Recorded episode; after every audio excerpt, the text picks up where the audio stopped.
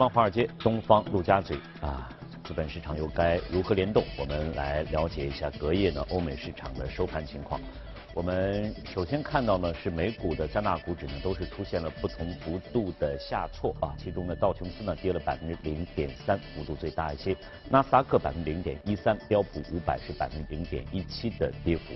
呃，那么在华尔街市场和机构又有哪些声音？我们连线到前方记者葛威尔，了解一下详细的情况。早上好，葛威尔。早上，主持人，隔夜贸易战升级以及特朗普面临的。政治风险加剧，打击了投资者信心，令美股承压走低。卡特皮勒和波音领跌，盘中跌幅分别达到百分之二和百分之一。虽然许多的跨国企业和智库报告都已经警告称，贸易摩擦及其携带的各种不确定性。将会令到企业成本上升、延迟甚至取消资本支出计划等。不过，截止目前来看呢，贸易摩擦升级还没有从美股企业的财报当中获得一个全面的体现。标普五百指数较六月末的涨幅目前依然是超过百分之五。另一方面，投资者也关注在周四开始召开的杰克逊霍尔央行行长年会，美联储主席杰罗姆鲍威尔定于周五发表讲话。目前呢，美联储联邦基准利率已经升至百分之一点九二附近，接近美联储所设定的百分之一点七五到百分之二的目标区间的上限，这令到市场担忧美联储是否有能力把控联邦基准利率。当然，其中很重要的一部分原因归咎于美国财政部近期加大了国债发售，来应对联邦财政赤字的增长。此外呢，美国总统特朗普多次表态批评美联储的货币政策，虽然他同时强调自己不会干涉央行的决策。那么鲍威尔就此是否会做出表态，也是市场将会关注的。主持人，谢谢格威尔的介绍。我们再来看一下欧洲的三大股指呢，也是出现了不同幅度的下挫。其中呢，德国 DAX 指数呢跌去了百分之零点一六，法国 CAC 四零呢稍好些百分之零点零二的跌幅，英国富时呢是百分之零点一五的。下跌幅度，那我们再连线到前方记者薛娇，了解一下相关的情况。薛娇，好的，主持人，周四欧洲股市整体盘中波动较小，基本保持与开盘持平，接近收盘时有所下跌。最终，欧洲斯托克六百指数收跌百分之零点一六，报三八三点四二；泛欧石油三百指数则下跌了百分之零点一八，报幺四九九点六八。昨天公布的欧元区八月份的制造业 PMI 初值为五十四点六，创二十一个月的新低。数据公布后，欧股普遍的有所回落。从国家来看，法国制造业 PMI 好于预期，显示出了强劲的增长趋势。法国 CAC 四十指数受到推动，盘中上涨了约百分之零点三。而德国制造业 PMI 则出现了两个月的新低。值得注意的是，有消息称沙特已经取消了阿美石油公司 IPO 的计划，引发了欧洲市场的关注。但是，沙特阿拉伯能源大臣法利赫周四回应称，沙特阿美公司已经完成了 IPO 的重要准备工作，一直在寻找合适的时机和条件。退欧方面，英国退欧大臣拉布昨天就无协议退欧情况下英国政府的安排进行了阐述。其中，对于金融服务领域，如果出现了无协议退欧，在欧盟的英国银行将默认遵守当地的规则，而英国将另外发布数据共享方面的技术性公告。英国与欧盟之间的信用卡支付费用也可能会有所上升。对此，伦敦金融城政府政策与资源委员会主席孟科林对第一财经表示，无协议退欧对于金融业将是最坏的结果。欧盟方面应该更加积极的来解决金融行业未来可能面临的问题。主持人。谢谢薛娇的介绍。那这里是正在直播的，从华尔街到陆家嘴，马上呢进入我们今天的全球关注。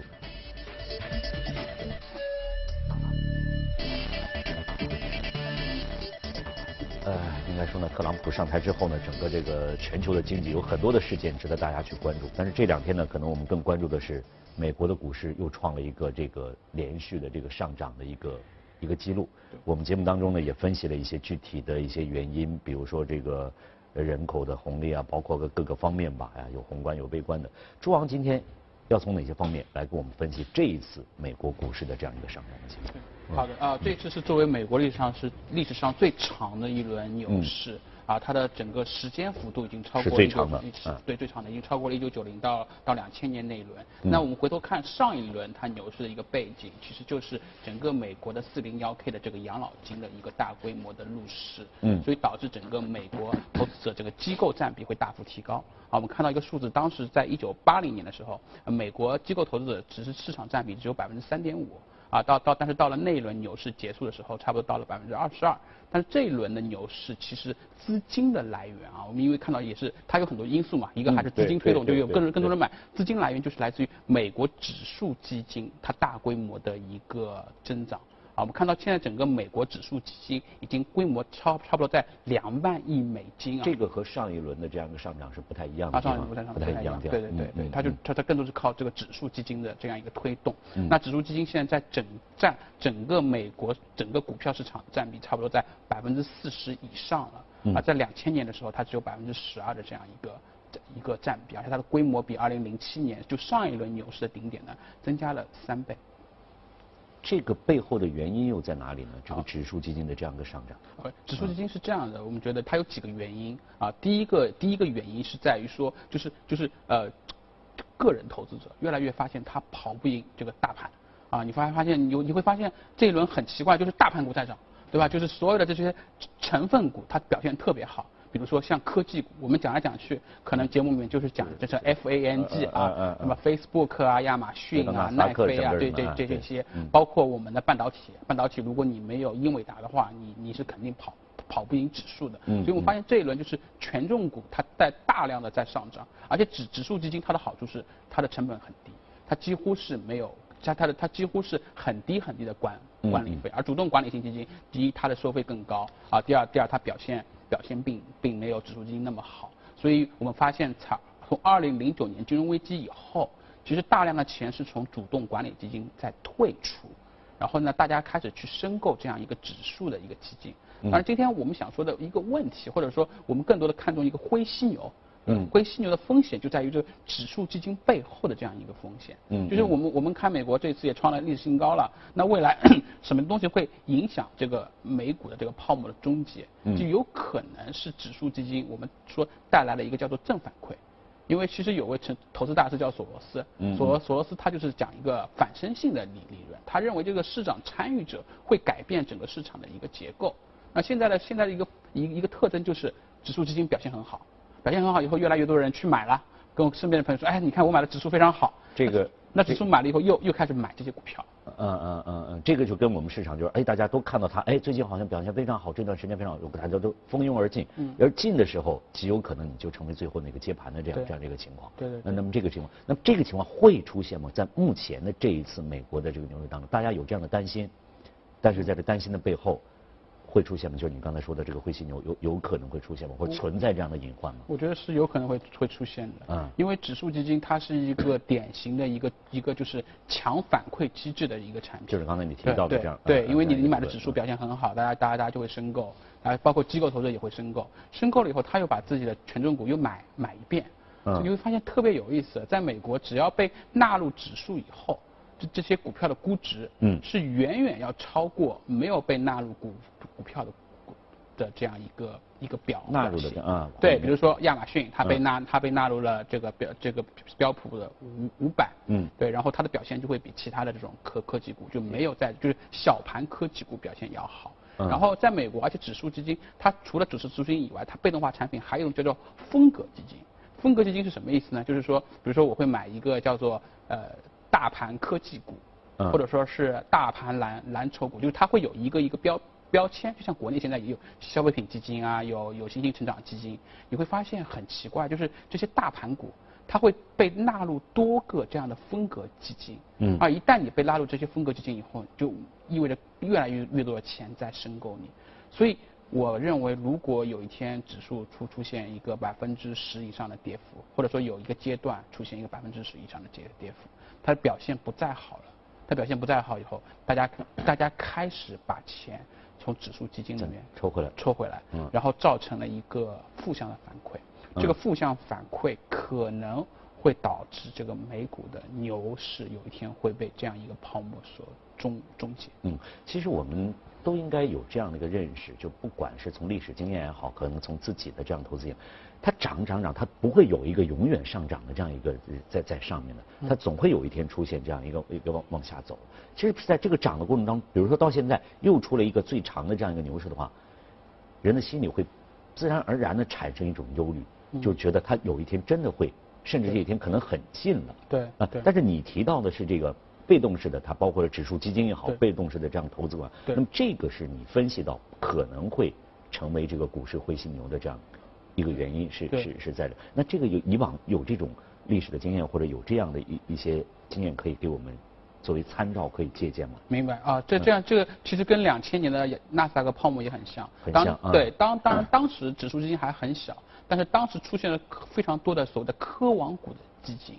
对，科网股基金在九九七、九八、九九年，特别是九九年表现非常好，因为所有的大大的科技股表现都非常好，所以一九九七、一九九九年的时候非常有意思。当时《时代周刊》有一篇文章，嗯，就说巴菲特不行了，因为那一年巴菲特是是是没挣到什么钱，没挣到什么钱，然后随便一个基金就是百分之五十的收益。但那但但是当后来网络股泡沫崩溃的时候，这种所谓的这种基金的踩踏非常厉害。就是大家，大我我表现好也是因为，哎呀，我买的大家买的东西都是一样的。比如说，我也买了这个泡沫股，你也买了这个泡沫股。当时大家买的，比如说雅虎啊，是美国在在线啊。然后一旦有有机构赎回，而且而且美国有很多是大量的这种机构投资者，比如说中东的养老金的科威特的这这些这些 这些这些养老金，他们开开始赎回，开赎回以后，大量的他们需要抛售，抛售以后就才就产生了这样一个嗯。机构投资者的一个踩踏的风风险，所以其实说，所以说其实机构投资者踩踏这个风险，已经在一九九九年、两千年的这个网络泡沫当中，我们已经看看到了。那这一轮有可能也是一个指数基金它互相踩踏的一个风险，而且指数基金它它它它被动的，所以它不用它不是不思考的。如果我从这个这基金里面抽掉百分之五的规模的话，它它就按照等比例去卖。然后大然后大家就就他会美国有个这种算法交易，他他他大家都会开始去等比例去卖。那都会都会导致这个泡沫有可能会有一天会，这个就是可能它跟这个主动基金相比，它处在一个比较不利的这样一个一个一个环节，是是有有这样的可以可以可以这么这么理解吗？因因为被动化产品它是一个强趋势来带动的，嗯，就是我上我我我我上涨表现越好啊，申申购的越多，我我我我自动会越买。它跟主动管理不一样，就就跟你说，我不用脑子，只要只要涨我就买，就就就得了。对对对。但是主动管理可能我还会考虑，对整个分析整个这样这个情况，对，会会这样的一个。对。但是这种那这样的话，就是我们这种这种被动式的这样指指数的这样的一些基金的话，呃，但是它存在应该又是有它的一个，对它存在合理性的，是有和它合理性的。但但是它又会带来这样很大的一些负面的个效应在里，我们应该怎么来看它呢？嗯，在这样的一个市场，我选择它，但是在其他的市场。可能我我不要去选择它，在在不好的一个事情市况之下。是是是这样的，就是就是首先指数基金现在规模太大了啊，就是它存在当然是有它的合理的因素。对对。呃，因为其实共同基金教父就是叫约翰伯格啊，他是先锋基金的创始人，他曾经就讲过说说第一市场是有效的，所以大家都跑，大家都不要都不要想着去去战胜市市市场。嗯。呃，第二就是被动化产品它的费率更低。所以我们把这个费率扣掉以后，我们我们其实长期表现会比主动管理基金更好。嗯，这个的确是在过去零呃零九年以后实现的。比如说标普五百，它从底部涨了百分之三百，但是很多其实美国个人投资者没有赚到百分之三百，因为个人投资者哎买了以后卖掉，买了以后卖卖卖卖卖掉，他他他不他不会长期持，他不会长期持有。那很多主动管理基金它也没有表现那么那那么的好。啊，但是现在问题，我的问题就是，指数基金现在整个占市场的比重非常高了，就是是在百分之四十的这样一个。这个时候就应该引起警惕了。这个时候，因为它变得很大，或者说我们用一一种金融术语来说的话，指数基金现在是一种很拥挤的交易，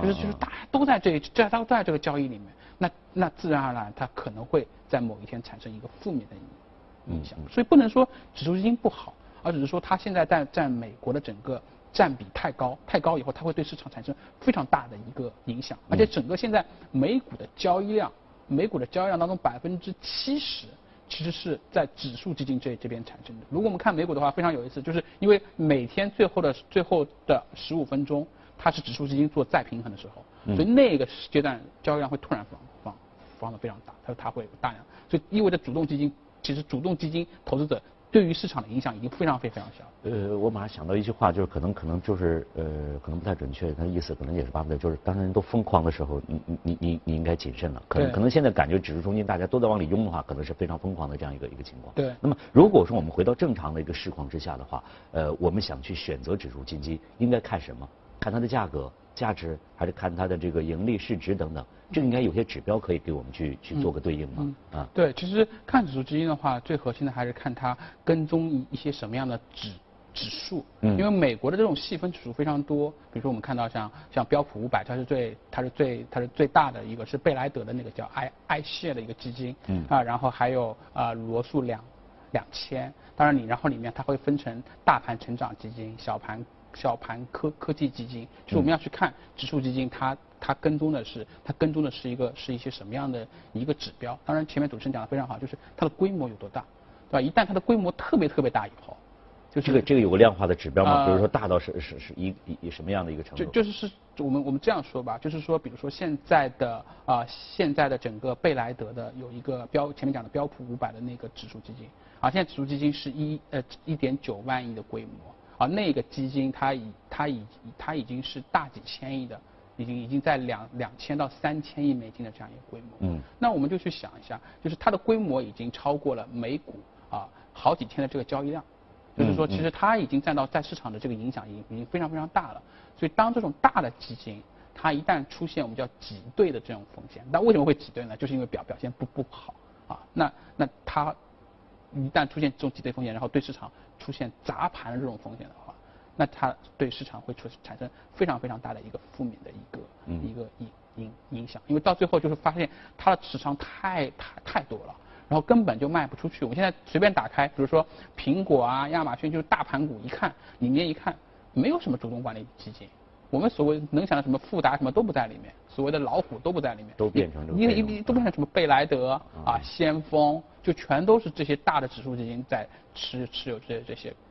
高的那些科技股，那就会成为一个问题。就像有一天，如果中国的茅台，如果主股东一看没有什么主动管理基金，全都是这个指数那个指数的话。那可能又说明它变，它完全被被动化的产品所驱动了。嗯，那那就意味着一个一个比较大的风险，因为被动化产品它是不做任何基本面研究的，就像主持人说的，它不会说，哎呀，风险高了以后我要先止盈了。嗯，对，然后可能跌下来以后我反而要开始要买。指数基金是跌下来以后，我我我我越跌越越卖，越跌越卖，对，越涨越买。嗯，就这个这个这个确实可能大家在这个投指数基金当中应该注意一些。但是回到，比如刚才你也提到国内上，其实我马上就联想了。实际上现在很多人也说，你可以投指数基金，因为现在这个指数相对比较，嗯，呃，整个大盘指数相相对比较低一些。对。呃，这个应应该是，如果说这个情况的话，应该也是一个机会吧。如果说我们回到回到 A 股的话。我们回到 A 股的话，的确是，就是说历史上有数据统计的，在三千点以下。买买指数买指数基金或者买任何基金，嗯，百分之拿一年百分之八十的概率是赚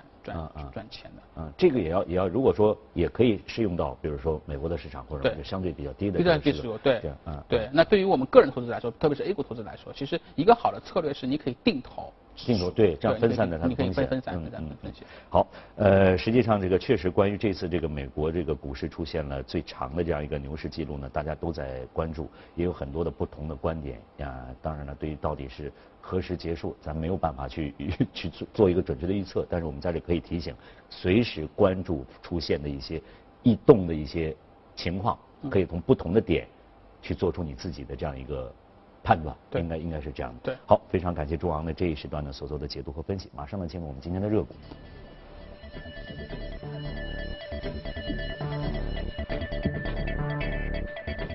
呃，我们今天带来的这个叫露露柠檬，是属于消费品板块，但是我看到这个介绍好像，呃，它有一个宣传语是卖的不是瑜伽，是生活方式，它它还属于运动这运动运动品啊。它是，它是卖瑜伽服，啊，就是卖服装卖服装的一个服装的不是说是是带你去做运动的啊，不是去做运动。啊，就是卖服装的。为什么会提到这只个股？啊？对，我觉得特别有意思啊，因为这只股票其实在过去的差不多七年左右的时间，它的股价也涨了十倍，啊，它是一个这个公司是个非常有意思的公司，就是他就是卖瑜伽的这样一个运动服。那很单一啊，对，就是瑜伽运动服。对对对，非常啊非常单一，非常但但是呢，过过去过去差不多五六年的时候，就是又出现了一个新的一一种时尚风格的趋势，就是叫运动休闲风。什么意思？就是很多人以前穿个瑜瑜瑜伽裤，嗯啊瑜伽衣服，他是去做瑜伽的。现在很多人哎，为了体现可能自己很运动的这种风格标签，或者可能身材很好，嗯他就会穿个瑜伽裤去上班了。最后你会发现，越来越多人其实穿在正式场合开始穿一些瑜伽的这样这样一个这样一个衣服。就紧很紧身的，很紧身，对，非常非常紧身的，就是很显身很很身材的很显身材身材嗯。所以是说，做做第一，这个公司作为这个行业的龙头，它它过去五年，它保持了每年的利润是百分之三十以上的这样一个一个增长速度。嗯那第二个更有意思的是，就像前面主持人讲的这个口号，对吧？它卖的其实不是一种商品，它卖的是一种一一一一一一种一一种标签，一种风格。嗯所以这个公司其实它从来没有找过什么网红啊去帮他去做代言，他他把他是找了大量的瑜伽课的老师，等于是哦瑜伽课的老师作为他们一个分销渠道。啊，他就把这他就绑定了很多很多瑜伽课老师，让大家带动很多大家学生是学生，哎对对，学生说，哎，嗯老师买个瑜伽裤运动裤，对吧？什么牌子比较好？老师说，哎老师嗯买露露露露嗯露露柠檬非非常好，所以那他其实更多的这这种就是，而且这个公司为了为了宣传，就是这个瑜伽的这样一个风格或者说这种文化，他会做大量的活活动。其实上海也也有，上海现在已经啊商场里面已经有了很已经好好好几家，然后他会经常去搞，就是把这些用户去搞到一起，然后大家去学习这样一个瑜伽。所以说我们讲的一个消费品核心是一个定价权。啊，就是我能够，就是我能够把我的产品卖的卖的足够的贵，嗯啊，然后呢，也没有说也有很巴菲特说的有很强的护城河和经经和和那个这样一个壁垒，进入壁垒。第一就是你要有很强的品牌，它品牌还是很强，因为它毕竟它是最早做做这个瑜伽运动裤啊，就是美美进入比较早对对，这一些比较早。那最第二核心呢，就是它卖的是一种体验，就是你买的不不不是条裤裤，不是条裤子，不是一套衣服，不是让你简简单单的对对，好是一种社社群，你可以理解为在美国，如果你买了以后，他也会把你加入一个所谓的微信群，然后里面全都是一些瑜伽爱爱好者，然后大家会去，然后里面有有有所谓的教练，然后然后会经常跟大家说，哎，我们说今这里有一个瑜伽课非常好，我们可以去体验体验。啊，那那里呢，可能最近有一个瑜伽的活活动，我我去做做，甚至它里面还会有一些跟健康饮食相关的一些一些内一些内容出来。嗯，这个我能理解，就是说他利用人们就是追求，比如健康、喜欢瑜伽这个心理，这套衣服呢，有可能就相当于一个门票，相当于一把钥匙，然后开了这个门之后，他可以进到整个的喜欢瑜伽的这些对志同道合的人当中，然后会有各种各样的活动，对可能把他们联系在一起，维系在一起，是是应该是这样一个情况嗯嗯，但是就这么简简单单吗？或者说就因为可能是呃练瑜伽人越来越多，他就简简单单把自己的这样一个这个圈子扩这么大，把自己的消费。呃，把自己的这样一个销售的额每年的有百分之三十这样一个一个提升吗？哦，它还有其他的一些战略是一个手段，应该是一些手段对啊。然后当然还有一些其他的这样一个产品的上的战略。嗯首先就是在产品创新上，就一开始是以女女性用户为主。那后来发现嗯男性用户男的也练，或者说我们开玩笑说，男的为什么练？是因为女性多嘛，大家大家大家大家大家才会才会才会去上上课，所以他把这些男性的这个产品也也也开始开拓起来了啊。当然还有一个过去两年比较成功的战略是他的亚洲战略，就像我前面讲的，就是他在中国开始开店。就是中国中国人其实他本身在这个时尚消费品上面，他其实是还是比较受美国的这样一个文化输入所影响。就像我们小时候，我们运动鞋想买的是耐克的，对因为乔乔丹穿穿耐克嘛。那所以说现在是整个中国市场对于这种西方文化的这种消费品，它是需求很大的。所以慢慢就比如说星巴克。中国已经成为星巴克在美国之外最大的一个单一市场了。嗯所以说中国其实中国现在对于呃露露 lemon 这个露露柠檬啊，在整个全球市场的这个销售带动量也是非常非常大，它也是逐渐成为美国以外非常惊人的一个第二大的这样这样这样的一个市场，就是比瑜伽的创始国印度都要都要大，嗯。非常非常多。这个我们能感受到，实际上就是最近这个近几年这个时间，瑜伽在整个的这个，呃，包括我们上海也在内，就是健身馆里都会有专门的课，而且有很多的人去上这个课，甚至你要预约，不然的话你可能排不到，就是这这这个没有位子给你了，都都是有有有这样，都是在这样情况。对嗯对他应该也是抓住了这样对。这样的一个机会。对，抓住。而且嗯大家买衣服啊，有个特征，其实买衣服有有有一种背后的心理因素是打标签。就是比如说我买我买我穿这个品牌的衣服，就像我们以前十几年前读大学的时候，大家特别喜欢穿什么那个叫 Abercrombie and Fitch 有一个鹿的这样一个，它代表了一种美国这种年轻的一种文化的这种 T 恤衫啊，它大家就是其实其实就是一个其实。材料是一样的，只是印个印印个印个印个 logo，印个牌品牌而已，就是打标签。所以露露柠檬这个公司，它给自己打上了一种瑜伽瑜伽爱爱好者、健身爱好者的标标签。所以大量人现在就买它的这种瑜伽裤啊，这种瑜瑜伽衣啊。我能理解，就是说实际上现在呢，大家也有那种。就从众消费的这样一个心理吧，可能并不是很很准确。就是大家觉得，哎，我买上这套衣服之后，感觉我就是可能还没开始练，我觉得，哎，我我我已经是个很很正经的这样很正宗的这样一个瑜伽的一个学学习者。我感觉，可能他会在在整个这个圈子里，他也会互相来有一个比较，嗯，有有一个交流，是是是在这样一种情况。实际上，他也是利利用了这个露露柠檬，也利用了这个圈子的一个社交的这样的一个。有这样一个属性可能在在在这里面啊，让一传十，我教练带着我的学员，哎，你要去买这个，那么大家看看上都穿着这个的，可能虽然款式或者颜色不太不太一样的话，但是大家感觉是是非常贴近的，可能可能会有这样一种情况，对，嗯。真的是这种健身潮的兴起，我们也在节目当中会说到很多有关体育用品，这个服装也好，鞋子也好，这个是带动很多，包括像我们刚才提到一些老牌子，在我们现在的包括上海市场。也都有焕发第二春的那种，对，那种感觉在这里，包括耐克、阿迪也好等等。那今天呢，非常感谢朱昂啊，就相关话题能给我们做的解读和分析。我们再来关注一则消息啊，正在德国科隆举行的第十届科隆国际游戏展上，众多的参展商带来的新款游戏，让游戏迷呢眼花缭乱。一些重要的女性角色的崛起，也让人眼前一亮。我们先去看一下。美国易电公司出品的足球系列游戏《非法》，长期以来受到了全球众多游戏迷和足球迷的喜爱。